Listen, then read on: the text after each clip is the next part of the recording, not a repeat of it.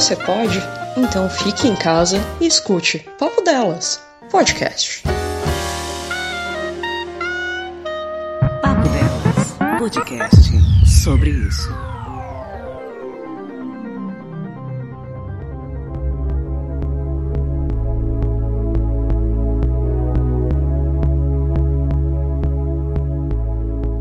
Bom dia, eu sou Ricardo Gomes, biólogo, pesquisador e.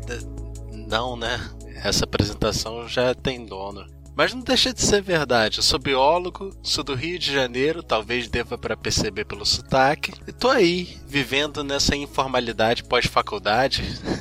o isolamento não mudou tanto a minha rotina, não como trabalhador eu já estava sem emprego e assim eu continuei. Um problema de cara quando parou tudo foi que parou também o meu único trabalho que eu ainda fazia esporadicamente, que era o trabalho com eventos.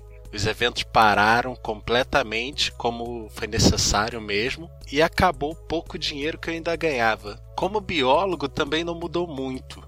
Não sendo empregado nem tendo vínculo com nenhuma instituição, a minha situação dentro e fora do isolamento é quase a mesma, a não ser por não poder ir a campo. Mas já fazia muito tempo que eu não fazia trabalho de campo mesmo. É uma coisa que demanda dinheiro.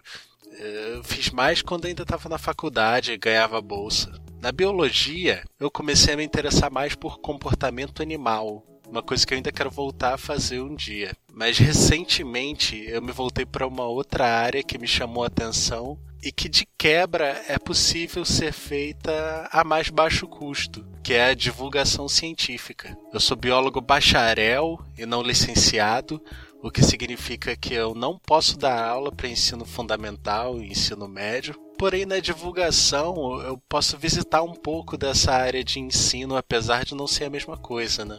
Uma coisa que mudou muito para mim nessa pandemia foi o ritmo do mundo em relação ao meu. Eu vinha de um período meio conturbado da vida, ainda me refazendo, achando o meu ritmo em tudo, inclusive no trabalho. E quando o mundo quase parou, ou pelo menos começou a andar bem devagar, eu pude acompanhar o mundo no ritmo mais lento que eu já estava.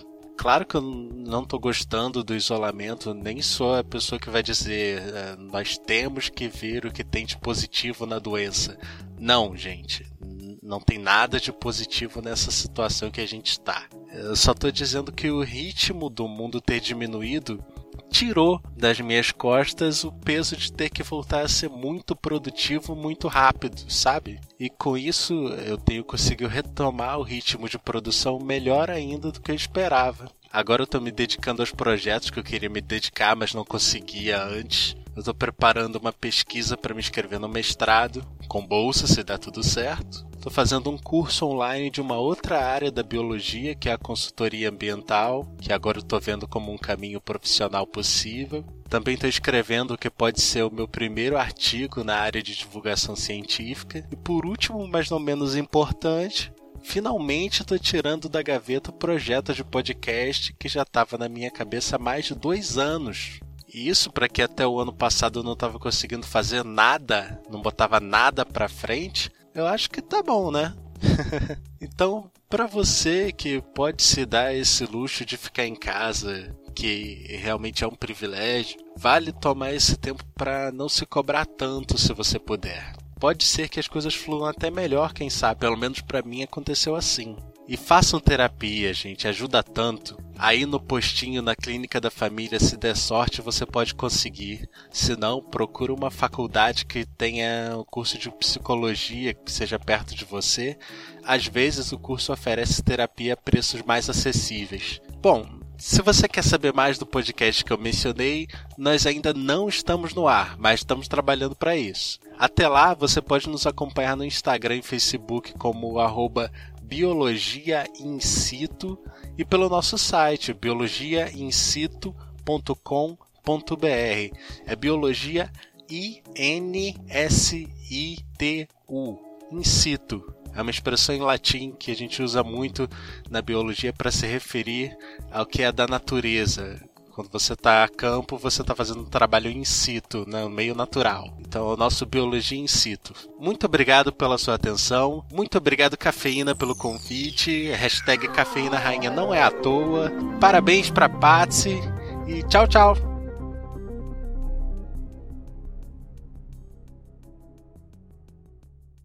Você ouviu Papo Delas, podcast sobre isso. Você pode? Então fique em casa.